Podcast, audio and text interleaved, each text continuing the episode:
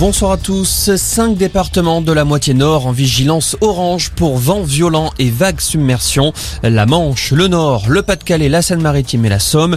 Météo France met en garde face à l'arrivée de la tempête Younis. Demain, de fortes rafales de vent allant jusqu'à 120 km heure sont attendues à partir de la mi-journée. C'est la peine maximale encourue. La perpétuité a été requise contre Nordal Lelandais pour le meurtre de Maïlis avec une période de sûreté de 22 ans. Selon l'avocat général, l'accusé est un homme d'une froideur glaçante, un homme à la double personnalité, évoquant même un danger social absolu. Le verdict est attendu demain.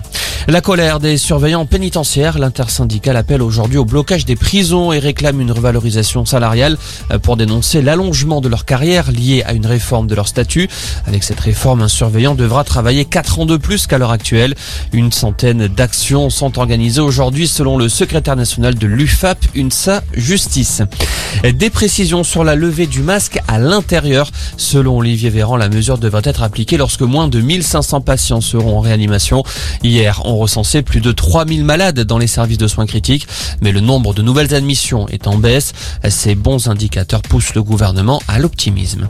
Après 9 ans d'opérations militaires au Les forces françaises vont se retirer du pays.